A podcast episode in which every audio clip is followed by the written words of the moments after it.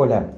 esto es lo mental en la salud pública. Si habrás escuchado la primera entrada, la de la introducción, sabrás de qué va esto. Hoy en nuestro primer ingreso, nuestro primer tema, vamos a trabajar la implementación de la ley. ¿Por qué se demora? ¿Por qué no ocurre? ¿Qué es lo que pasa que la Ley Nacional de Salud Mental 26657 no, no encuentra la forma de poder ir adelante, de poder avanzar, de poder hacerse carne, de entrar al territorio y, ser parte de nuestra convivencia cotidiana. ¿Por qué ocurre esto? Bueno, ustedes van a encontrar en general una serie de argumentos que se utilizan para plantear por qué no se puede implementar o por qué no se implementa en concreto la Ley Nacional de Salud Mental. Algunos de ellos los vamos a exponer ahora Simplemente los vamos a nombrar, los vamos a enunciar y sí luego nos vamos a dedicar a uno de ellos para en las sucesivas entradas eh, de los próximos días poder trabajar cada una por aparte. De todos modos, toda esta información la van a tener respondida y trabajada más en detalle, con argumentos y con pruebas, con demostración concreta y empírica en el libro eh, que acompaña a, esta serie de, trabajos vía esta forma nueva que hemos encontrado en el libro Inclusión Mental, volumen 2.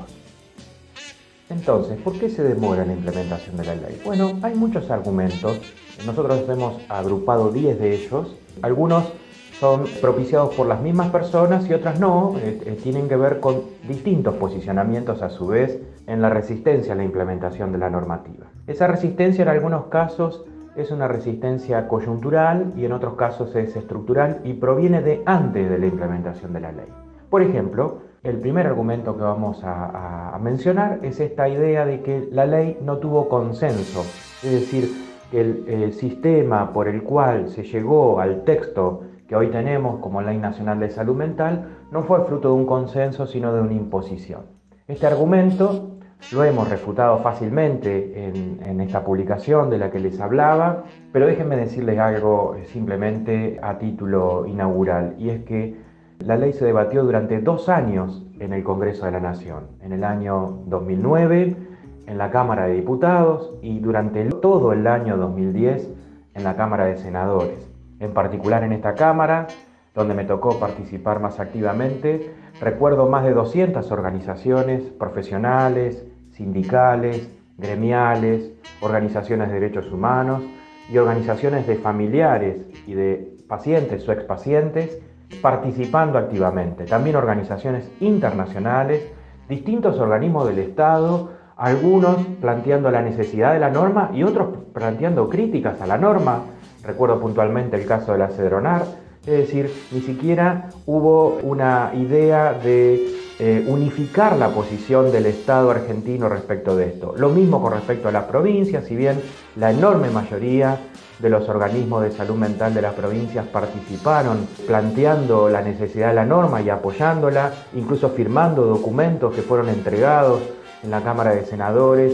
por la Dirección Nacional de Salud Mental y Adicciones, con el apoyo de la enorme mayoría de las provincias, algunas de ellas, unas pocas, dos, tres, alguna más eh, reticente, alcanzó a plantear su negativa eh, o su crítica al proyecto de ley, algunas planteando por eh, derecha, diríamos así, y otras por izquierda, es decir, que la ley se quedaba corta,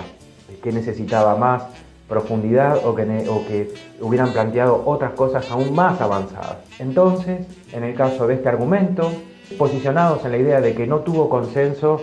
eh, basta ver las actas del funcionamiento de las comisiones de la Cámara de Diputados y del Senado para eh, dar por refutado simplemente y con mucha facilidad esta idea del consenso. Eh, es cierto que algunos sectores vinculados a lo manicomial y vinculados a los laboratorios medicinales plantearon que no había consenso porque no había consenso con ellos. Es decir, eh, la, idea de que no tuvo consenso era que ellos no estaban de acuerdo. Bueno, no se eso no es el consenso. En realidad eh, tenía que ver con la resistencia al cambio y tenía que ver con lo que sentían como un ataque a sus intereses particulares, pero no tenía que ver exclusivamente entonces con eh, la falta de consenso, sino con su falta de acuerdo.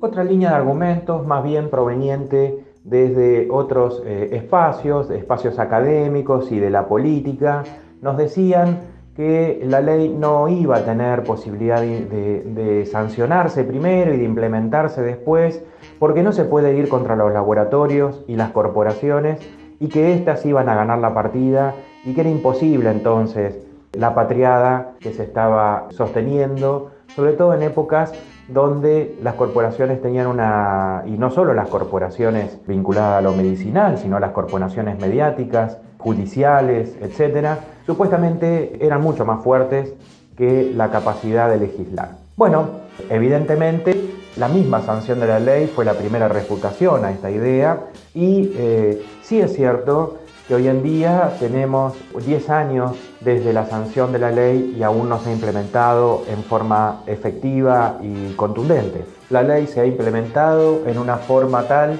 que es eh, embrionaria, es circunstancial, se avanza más en algunos lugares, menos en otros, pero no es cierto esto de que entonces los laboratorios medicinales impiden la implementación de la Ley Nacional de Salud Mental. Tampoco es cierto que las corporaciones tengan tal fuerza que le impidan a los estados provinciales y al Estado nacional avanzar con la implementación de la ley nacional. Lo que sí es cierto es que los principales beneficiarios de que no se implementen son ellos. Esto no cabe duda. Y los principales perjudicados son las personas que tienen padecimientos mentales y que ven cómo los servicios siguen sosteniendo cierto nivel de expulsividad que es intolerable y que es ilegal, y los manicomios siguen ahí vigentes, sostenidos, aún con procesos de reforma de los que luego vamos a hablar. Pero la sanción misma de la ley ha demostrado de que no es cierto que no se pueda eh, avanzar y no es cierto que los laboratorios vayan a impedir la posibilidad de que se efectivice el enfoque de derechos en el campo de la salud mental. Hay otra serie de argumentos, hasta ahora trabajamos dos, que voy a eh, por ahora solo anunciar y los vamos a trabajar en entradas por aparte. Algunos de ellos son que, por ejemplo, que el personal no está capacitado y que primero hay que capacitar al personal de los servicios de salud mental y de los manicomios en general, eh, o en particular, mejor dicho. También se ha insistido en que el manicomio es imprescindible, algo que es fácilmente refutable porque en nuestro país hay alrededor de 10 provincias que no tienen manicomios, por lo tanto ya sabemos que en algunas de estas provincias no es imprescindible y que en realidad si nos detenemos a pensar bien es imprescindible en la medida que no se quiera cambiar nada. Los manicomios son sustituibles y eso es lo que dice la ley que debemos hacer. También hay otros argumentos vinculados a esto, por ejemplo, que para pensar la superación del manicomio primero habría que hacer una revolución cultural. A estos argumentos les llamo los argumentos futuristas, es decir, ideas de que primero hay que hacer algo para después aplicar la ley.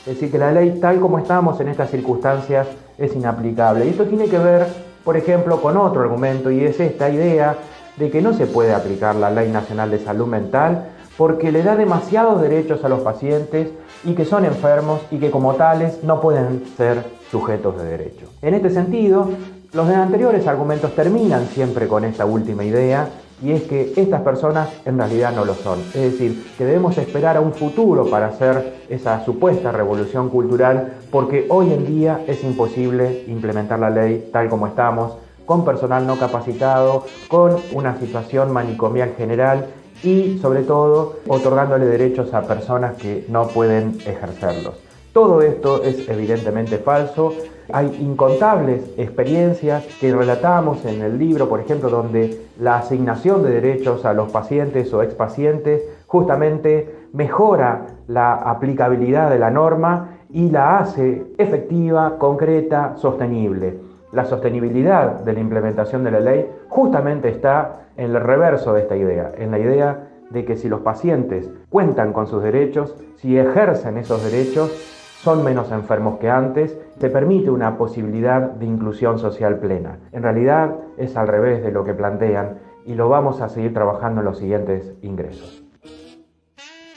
Hay un argumento que quiero trabajar por aparte y es la idea de que la Ley Nacional de Salud Mental no se implementa porque a los ministerios de salud eh, donde rige en general, estoy haciendo una, por supuesto, una generalización, no les importaría la salud mental porque la entienden como el campo de la locura y no como un componente eh, nodal de las prestaciones de todos los servicios de salud y que por lo tanto los ministerios de salud, siendo que no les importa la salud mental, eh, rige allí el modelo médico hegemónico según el cual se debe atender el cuerpo y bueno, a lo mental dejarlo como un subproducto de esto. Esta idea, sin que eh, podamos así en términos generales trabajarla, habría que verla punto por punto, provincia por provincia, ciudad por ciudad, lugar por lugar, es un argumento que efectivamente se enlaza a esta idea de que primero hay que hacer la revolución cultural y después exigir el cumplimiento de la ley. Nosotros creemos, sin embargo, que se debe ir en proceso contrario y que en realidad esto refleja la falta de voluntad política por pelear esos espacios al interior de las autoridades de aplicación y también señala la necesidad de órganos de revisión fuertes que justamente compulsen, que impulsen y que trabajen efectivamente al interior de los ministerios de salud, sosteniendo y sobre todo construyendo políticas públicas a través de sus informes, de sus dictámenes y de la capacidad de presión. También esto señala entonces que esa autoridad de aplicación debe ser más requerida en términos de la necesidad de argumentar, de favorecer,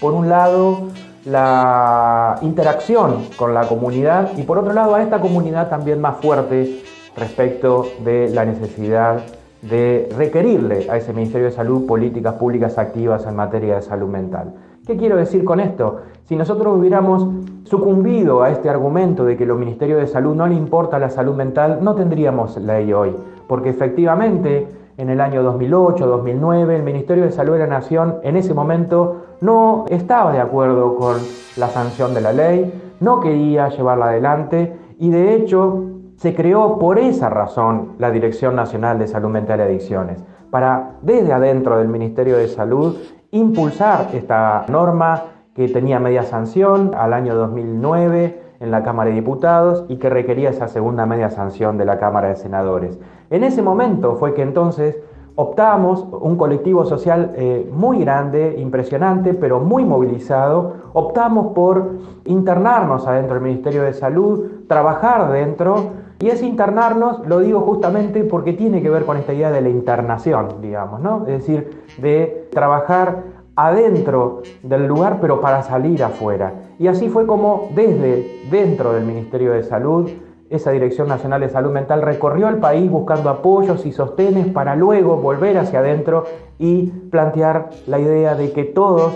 quienes estábamos en el campo, y que éramos muchos además, estábamos por la sanción de la ley. Y el Ministerio de Salud finalmente vio cómo se le torcía el brazo y terminó aceptando, un poco regañadientes y un poco también avasallado por esta movilización eh, de profesionales, del colectivo social, de los familiares, de los organismos de derechos humanos, de todos quienes participaron en ese proceso, terminó entonces aceptando y enviando sus dictámenes favorables hacia la Cámara de Senadores, donde finalmente salió la sanción. Así que esta idea de que los ministerios de salud eh, no les importa la salud mental y no se puede hacer nada con eso, tiene un antídoto y se llama movilización popular. Hay dos argumentos más que me gustaría trabajar y que tienen que ver con esta idea del modelo médico hegemónico. Uno es que, tal como se planteaba al momento de la discusión de la norma en la Cámara de Senadores, allá por el año 2010, se decía que el modelo médico hegemónico no nos iba a dejar sancionar la ley porque eh, la interdisciplina era lesiva para, para este modelo y que, bueno, como dije antes, reinaba eh, desde la idea corporativa eh, que se iba a impedir porque su fuerza era mucho mayor que la nuestra. Por supuesto que esto fue fácilmente refutado, se votó en la Cámara de Senadores por unanimidad y la idea de la interdisciplina quedó dentro de la ley.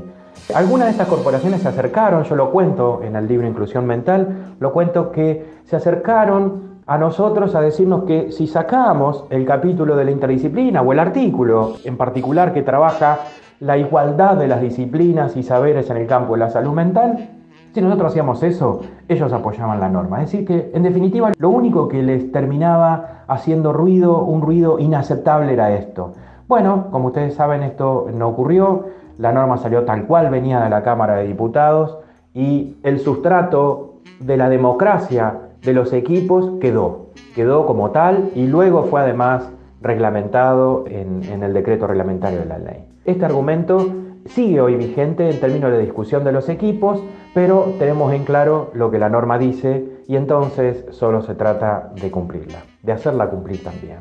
de cumplirla y de hacerla cumplir. En, otro sentido también había otra idea de que eh, estos mismos eh, eh,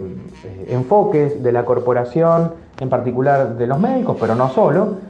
planteaba que los dispositivos sustitutivos al encierro son muy caros, son muy costosos, son muy problemáticos y que tienen la dificultad de que impiden esa cantidad de recursos que hay que gastar en todo esto. Y bien, fácilmente hemos demostrado que no es así, que los dispositivos sustitutivos son menos onerosos que la cama manicomial y que no hay nada, nada, pero nada más caro que la cama manicomial. Es más cara en dinero, es más cara en eh, los gastos que se deben hacer para el sostenimiento del manicomio en general, de su personal, de sostener toda la vida de una persona en una institución total. Pero además no hay nada más caro que la cama manicomial en términos de vulneración de derechos y luego de la necesidad de atender esa vulneración de derechos.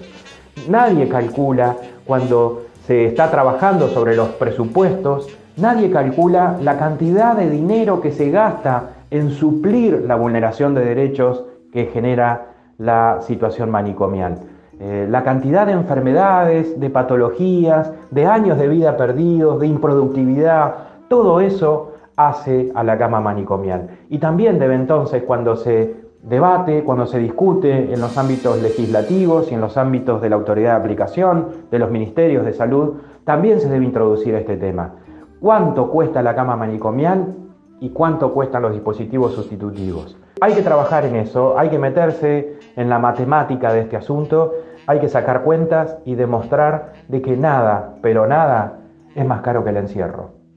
Y me dejé un último, un décimo, no los he ido numerando, pero son 10 los argumentos de los que he hablado. Eh, me dejé el último para este decálogo que refleja la cuestión de la demora en la implementación de la ley, bajo un argumento que nosotros refutaremos, y es que la reforma debe avanzar de a poco, paso a paso, una suerte de goteo reformista, porque no se puede cambiar todo de golpe, supuestamente, así como se dice que al paciente no se lo puede, si un paciente lleva muchos años en el manicomio, ya es mejor que se quede ahí, que viva ahí, porque ya se acostumbró a ser un sujeto manicomial. Bueno, del mismo modo, se nos suele plantear que las reformas que conlleven la implementación de la Ley Nacional de Salud Mental se deben hacer de a poquito, en el curso de los años. Y así llevamos 10. Llevamos 10 años y un poco más desde la sanción de la Ley Nacional de Salud Mental. Este argumento lo vamos a trabajar por aparte, vamos a hacer un ingreso específico y es la invitación que les dejo para el próximo audio y que espero que les haya gustado. Nos acompañó la música de La Pantera Rosa y un poco en alusión eh, a cierta comicidad que introducen estos argumentos conservadores y que les sea leve. Nos vemos la próxima.